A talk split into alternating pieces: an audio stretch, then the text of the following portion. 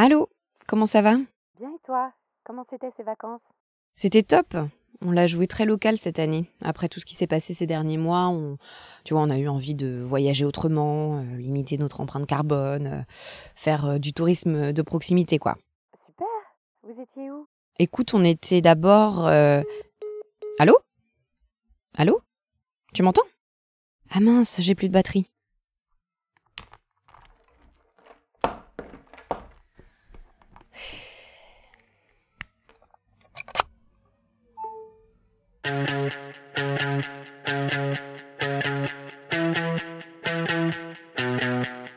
Au moment où je vois la petite pile sur l'écran de mon téléphone commencer à clignoter, signe que le courant passe, et que cet outil magique reprend vie, je ressens comme un soulagement.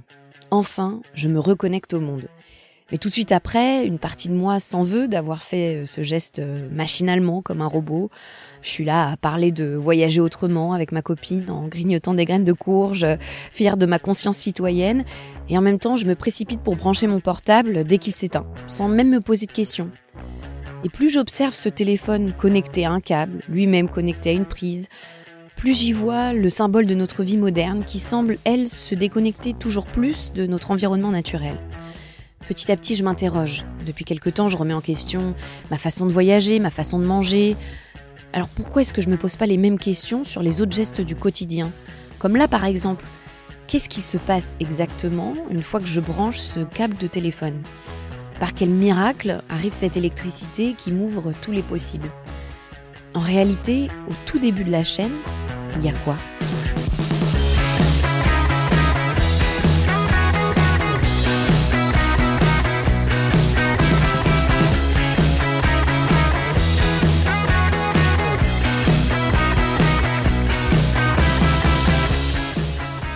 Je m'appelle Camille, vous écoutez le premier épisode de Watt, le podcast d'EDF qui vous éclaire sur les enjeux de l'énergie. Dans ce premier épisode, je vais tenter de comprendre l'impact de la production d'électricité sur l'environnement. Alors pour bien comprendre les enjeux, je commence par lire tout ce que je trouve sur la production d'électricité en France. Très vite, il y a un terme qui revient sans cesse, le mix énergétique. Bon, faut pas chercher midi à 14h pour comprendre le sens de l'expression. Elle fait référence aux différentes sources d'énergie qui permettent de nous éclairer, de nous chauffer, de nous déplacer, enfin, de faire tourner le monde en quelque sorte. En France, dans notre mix énergétique, on en a une petite dizaine qui produisent de l'électricité. C'est ce qu'on appelle plus précisément le mix électrique. Alors si je me fie au bilan électrique 2019 qui est édité par le réseau de transport d'électricité, c'est la référence dans ce domaine, on a en première position, bien sûr, l'énergie nucléaire. C'est 70% de notre production totale d'électricité. En deuxième position, l'énergie hydraulique, un peu plus de 10%. En troisième position, le gaz, 7%, talonné par l'éolien, 6%. Et puis autour de 2%, on a l'énergie solaire, ainsi que les bioénergies. Et enfin, le fuel et le charbon, chacune de ces énergies autour de 0,5%. Alors évidemment, la première chose qu'on remarque, c'est la prépondérance du nucléaire qui fournit pas moins de deux tiers de l'électricité du pays. D'où vient cette spécificité française? Eh Bien en fait, c'est un choix politique de la France. Au moment des années 70 et du premier choc pétrolier, le gouvernement a voulu assurer son indépendance énergétique et a développé massivement les centrales nucléaires. Et puis plus tard, vers la fin des années 90, les pouvoirs publics commencent à investir dans le développement des énergies renouvelables en lien avec l'enjeu climatique. Le mix électrique d'aujourd'hui, c'est donc le reflet des problématiques économiques et environnementales et des choix politiques de ces dernières décennies. Après, il y a une autre question que je me pose, et peut-être que vous vous la posez comme moi, comment est-ce que toutes ces énergies fonctionnent ensemble? Parce que j'ai remarqué que d'année en année, voire de jour en jour, la part de chacune de ces sources d'énergie dans la production d'électricité peut varier, du tout au tout. Elles sont donc complémentaires. En priorité, on exploite l'éolien et le solaire, si les conditions météo le permettent. Ensuite, quand il y a moins de soleil ou moins de vent, c'est d'ailleurs pourquoi on dit que ces ressources sont intermittentes, alors à ce moment-là, c'est le nucléaire qui entre en jeu pour prendre le relais. Et puis enfin sont appelés sur le réseau les centrales thermiques et les barrages hydrauliques.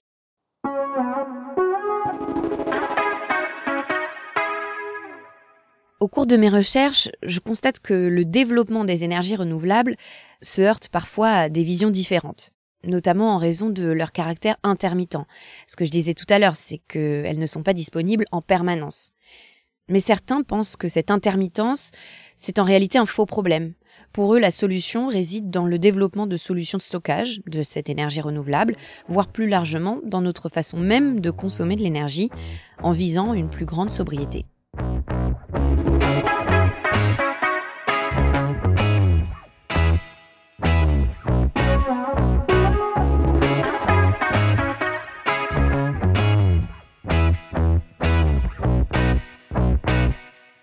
Bon, revenons à nos moutons. Mon but initial, c'était de saisir l'impact de la production d'électricité sur l'environnement. Une fois que j'ai listé toutes les sources d'énergie, il faut les classer. Quels sont leurs avantages et leurs inconvénients? On peut déjà commencer par distinguer deux grandes familles, les énergies fossiles et les énergies renouvelables. L'énergie fossile, c'est l'énergie qu'on produit à partir de roches issues de la décomposition d'êtres vivants, donc c'est des plantes et des animaux, qui sont enfouis dans le sol depuis des millions d'années. C'est le cas du charbon, du pétrole, du gaz naturel ou du gaz de schiste. C'est un processus très très long qui fournit des ressources en quantité limitée. Une fois extraites, elles vont servir à produire de l'électricité dans des centrales thermiques via un processus de combustion. Et c'est ça qui émet beaucoup de gaz à effet de serre, et donc qui pollue.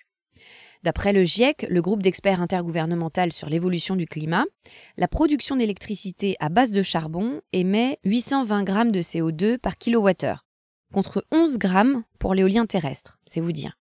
De l'autre côté, on a donc les énergies renouvelables.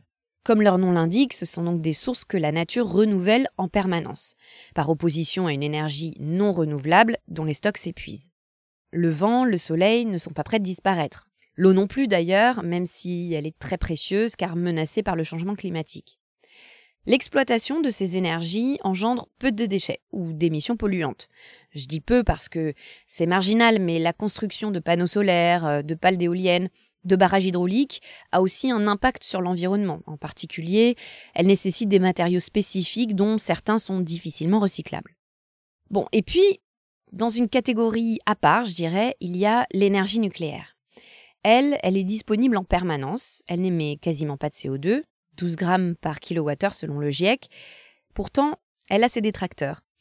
Si pour certains, elle est vue comme une énergie d'avenir euh, respectueuse du climat, pour d'autres, c'est une énergie dangereuse qui appartient au passé et qui engendre des déchets.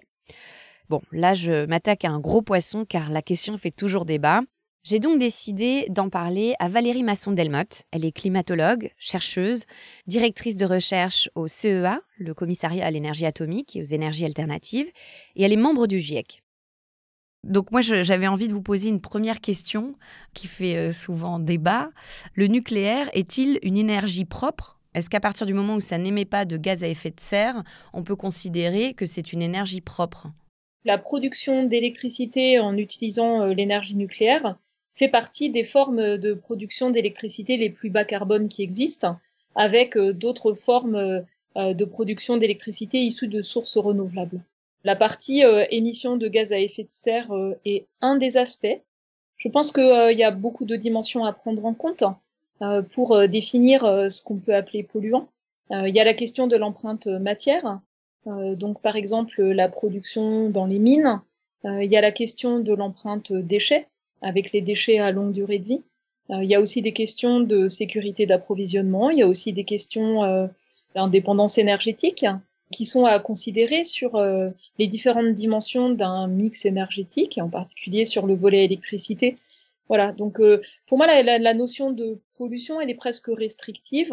Euh, à chaque fois, en fait, la question qui se pose est différente. l'empreinte pour l'eau, l'empreinte matière, l'empreinte sur l'utilisation des terres, l'empreinte en termes d'émissions de gaz à effet de serre sur une analyse de cycle de vie. Mais alors, vous parlez de ces différentes dimensions, mais est-ce qu'en tant que scientifique, il y en a une qui prime sur l'autre? Est-ce que la priorité est à la diminution euh, de l'émission de gaz à effet de serre? Alors moi, le centre d'intérêt que j'ai, c'est celui du changement climatique, et je dirais que de ce point de vue-là, il y a deux dimensions qui sont importantes. La première, c'est euh, les émissions de gaz à effet de serre, euh, mais la deuxième, c'est aussi l'empreinte sur les terres c'est-à-dire euh, faire en sorte que les euh, options de production d'énergie qui euh, sont les plus performantes en termes d'émissions de gaz à effet de serre ne vont pas augmenter la pression sur les terres au risque de poser des questions, par exemple, de préservation d'écosystèmes. Alors, de ce point de vue-là, où se situe le, nucléaire? Ce que je peux mentionner, c'est la manière dont cette question a été abordée dans le rapport spécial du GIEC sur un degré et demi. C'est un angle particulier. Donc, dans l'ensemble, les quelques dizaines de trajectoires compatibles avec une maîtrise du réchauffement à un niveau aussi bas, à quelques exceptions près, il y a une augmentation de la production d'électricité nucléaire dans ces scénarios, mais il y en a qui ne l'ont pas, quelques-uns. Mais en réalité, la plus grande part de la transformation du mix énergétique dans ces scénarios, euh, c'est une extrêmement forte montée en puissance de la production d'électricité issue de sources renouvelables, en particulier donc euh, de l'hydroélectricité, euh, de la biomasse, du photovoltaïque et de l'éolien de puissance en fait. Là par contre on est sur une augmentation très forte dans ces scénarios à horizon 2050 euh, de ces sources de production d'électricité dans le monde. Euh, et en fait, dans ces scénarios, euh, ça ne s'oppose pas à une production nucléaire, ça se complète en fait dans certains cas. Vous, de votre point de vue, pourquoi est-ce que le nucléaire reste encore un sujet tabou en France? La France est une exception dans le paysage international. la France a fait le choix, pour des raisons, je pense, d'indépendance, mais aussi suite au choc pétrolier des années 70, de développer un parc électronucléaire. Donc on est un des pays du monde où euh, la production d'électricité est quasiment la plus décarbonée euh, pour des choix historiques qui n'ont rien à voir avec euh, la question du climat en réalité. Hein. C'était avant les, années 80. Et donc par rapport à cette exception française, on est dans un paysage international où des pays voisins ont fait le choix de sortir du nucléaire. C'est le cas de l'Allemagne, c'est le cas de la Suisse. On a eu aussi des accidents industriels très sérieux, comme au Japon, qui ont, je pense, marqué l'opinion publique hein, par rapport aux implications sur un pays peuplé comme, comme l'est la France. je pense qu'il y a aussi une incompréhension, parfois une mauvaise connaissance de ce qu'est la production d'électricité nucléaire ou, de la gestion des déchets. Ça fait aussi partie de ce paysage. Et euh, le fait de ne pas connaître quelque chose euh, peut effectivement susciter euh, des inquiétudes très profondes. enfin, donc, je pense qu'on est sur une situation qui est en fait d'un débat extrêmement clivant. C'est-à-dire que on a d'un côté des gens qui pensent que le nucléaire est la seule solution parce que c'est ce qui a été fait dans le passé, et puis d'autres personnes qui pensent qu'il faut absolument ne pas le faire, en sortir le plus vite possible. Et donc souvent, ce qui me frappe, c'est une absence de possibilité de débat où on, va opposer même parfois des solutions possibles plutôt que rechercher euh, des complémentarités. Vous disiez tout à l'heure, euh, je terminerai par ça, que euh, effectivement la prépondérance du nucléaire en France avait des raisons historiques très peu liées au climat. Aujourd'hui, en tout cas, la plupart des personnes qui insistent pour continuer dans cette voie-là prennent pour raison principale la raison du climat. Est-ce qu'effectivement, aujourd'hui, d'un point de vue du réchauffement climatique, le nucléaire est une solution euh, absolument viable, voire nécessaire? euh, Je pense qu'il y a des gens de bonne foi partout qui explorent la possibilité de euh, construire des solutions, des solutions performantes pour baisser les émissions de gaz à effet de serre, mais parfois j'ai aussi le sentiment que c'est on, a des visions qui sont extrêmement clivantes, où on va défendre mordicus une solution ou une piste de solution ou une voie en l'opposant à d'autres formes euh, de solutions pour aller vers un monde sobre en carbone. Et c'est ça qui me pose le plus de problèmes aujourd'hui. Plutôt que euh, d'essayer de réfléchir à peut-être un mix électrique plus diversifié, mais euh, qui est le plus efficace possible dans le contexte actuel et futur.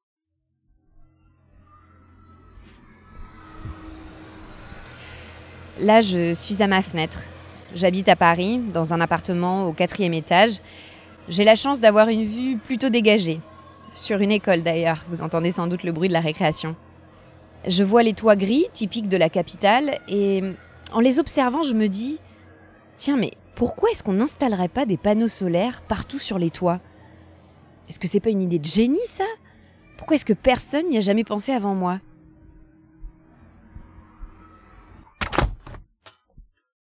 Bon, en réalité, j'essaie d'imaginer de quoi sera fait demain.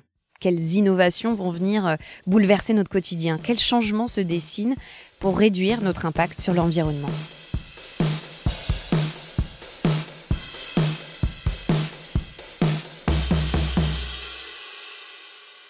À la suite de la signature de l'accord de Paris en décembre 2015, la France a voté plusieurs textes qui inscrivent dans la loi ses engagements climatiques, notamment liés à l'énergie. Parmi les principaux objectifs, j'en ai retenu deux. Le premier, d'ici 2030, réduire de 40% la consommation d'énergie fossile par rapport à 2012. Donc ça, c'est la loi énergie et climat promulguée en novembre 2019. Et deuxièmement, d'ici 2035, réduire à 50% la part du nucléaire dans la production d'électricité et doubler la part des renouvelables. Ça, c'est le décret de programmation pluriannuelle de l'énergie, promulgué en avril 2020, qu'on appelle communément la PPE. Voilà pour les objectifs. Mais partout, je lis que la France est à la traîne sur le développement des énergies renouvelables. Alors pour tenter d'y voir plus clair, je décide d'aller voir Catherine Bobby, c'est la directrice de la stratégie du groupe EDF.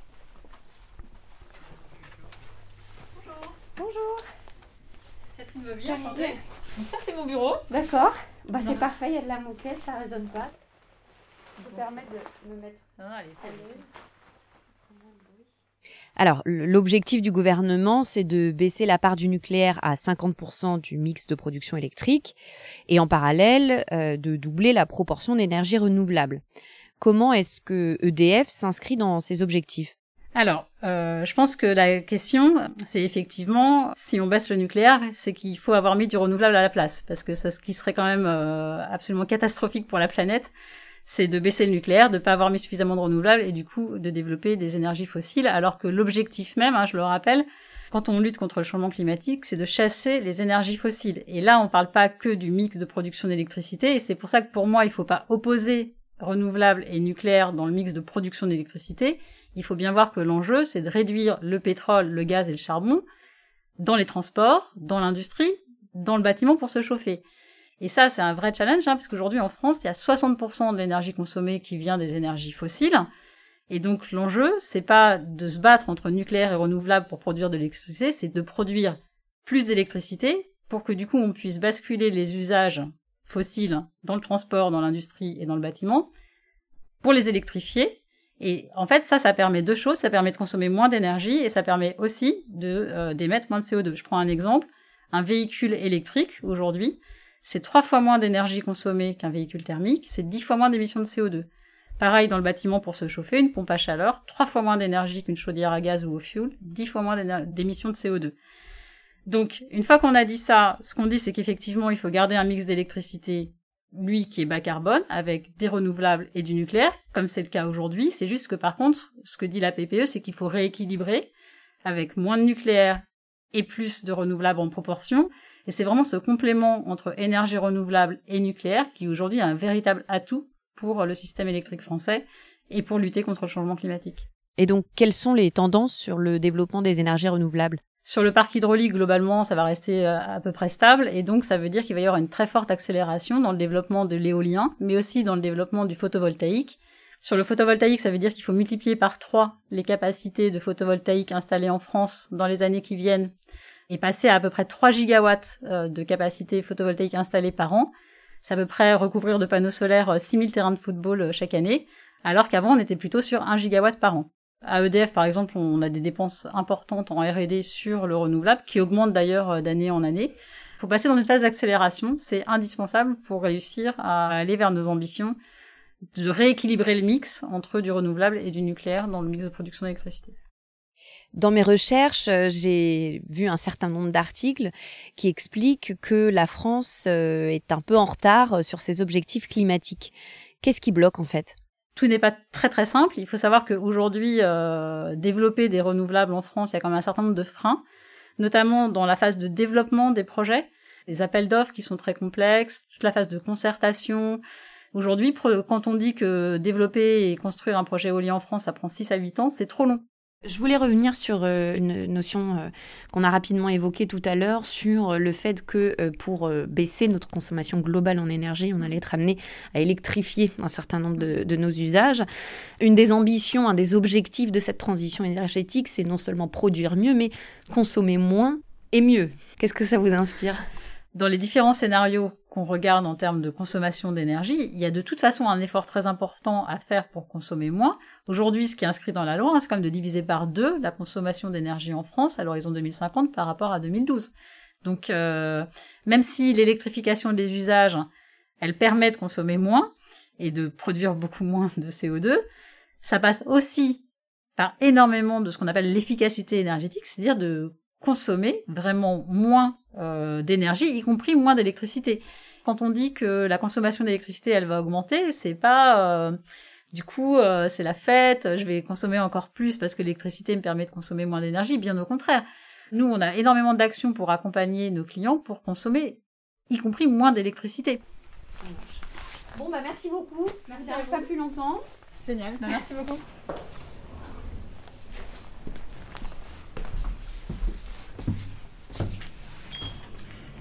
Je retiens deux choses principales de ma petite enquête.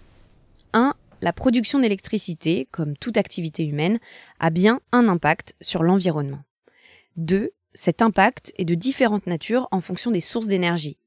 Il peut amplifier le changement climatique, générer des déchets qu'il convient de recycler ou encore avoir des conséquences sur la biodiversité. Donc chaque mode de production a forcément un ou plusieurs impacts sur l'environnement, qu'il faut savoir identifier et maîtriser. L'urgence, c'est de limiter au maximum les émissions de CO2. Le reste, c'est une question de choix.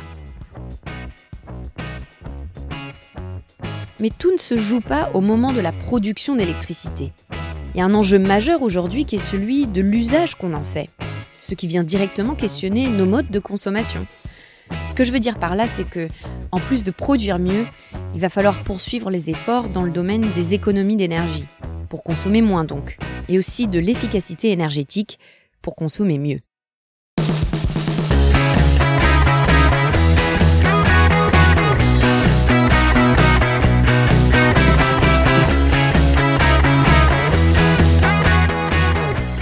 Merci d'avoir écouté ce premier épisode de Watt, le podcast d'EDF sur les enjeux liés à l'énergie. Je vous invite à nous partager tous vos commentaires. N'hésitez pas non plus à vous abonner au podcast et à lui attribuer 5 étoiles si vous avez aimé. On se retrouve le mois prochain pour un nouvel épisode.